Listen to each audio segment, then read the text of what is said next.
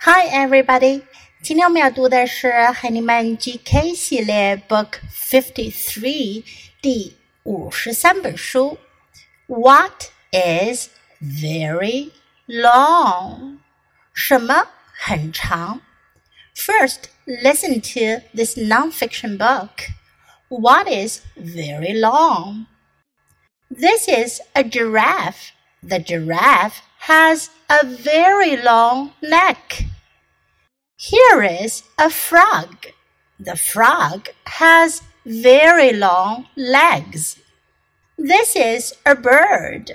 The bird has a very long beak.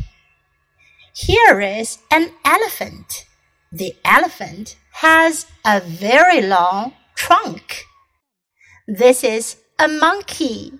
The monkey has a very long tail. Here is a rabbit.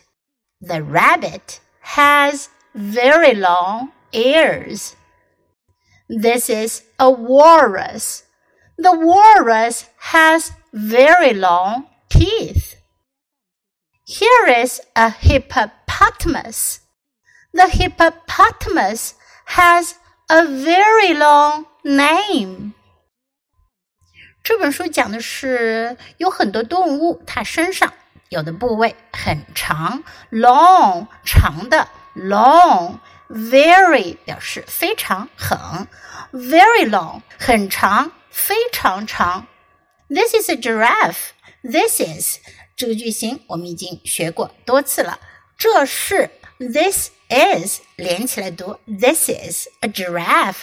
Giraffe 长颈鹿，giraffe。the giraffe has a very long neck. 长颈鹿有着很长的 neck 脖子，neck 脖子颈项。Here is a frog.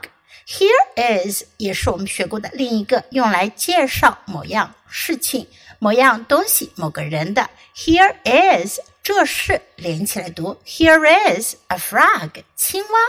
The frog has very long legs. 青蛙有着长长的腿，很长的腿，very long legs. This is a bird. 这是鸟。The bird has a very long beak. Beak 鸟喙，也就是鸟嘴的意思。A very long beak 很长的鸟喙。Here is an elephant. Elephant 象， 大象。The elephant has a very long trunk. 大象有着长长的什么呢？大家可以猜到了，trunk 象鼻子，a very long trunk 很长的象鼻。This is a monkey，这是一只猴子。那么猴子有着很长的什么呢？tail 尾巴，tail，a very long tail 很长的尾巴。Here is a rabbit， 这是一只兔子，the rabbit。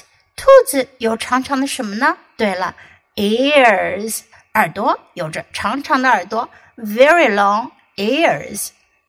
This is a walrus，这是海象。那么海象有着长长的什么呢？teeth 牙齿，teeth 是 tooth 的复数形式，表示牙齿。因为呢，海象它的长牙齿有两根，所以呢要用复数形式 teeth。The walrus has very long teeth. Here is a hippopotamus. What is a hippopotamus?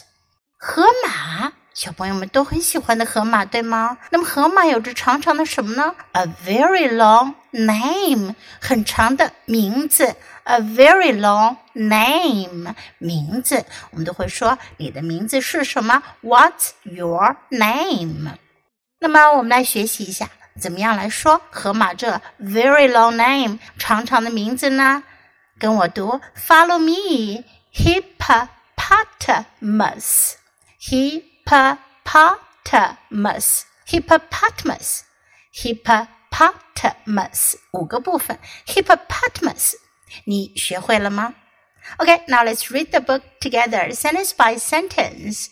What is very long? This is a giraffe.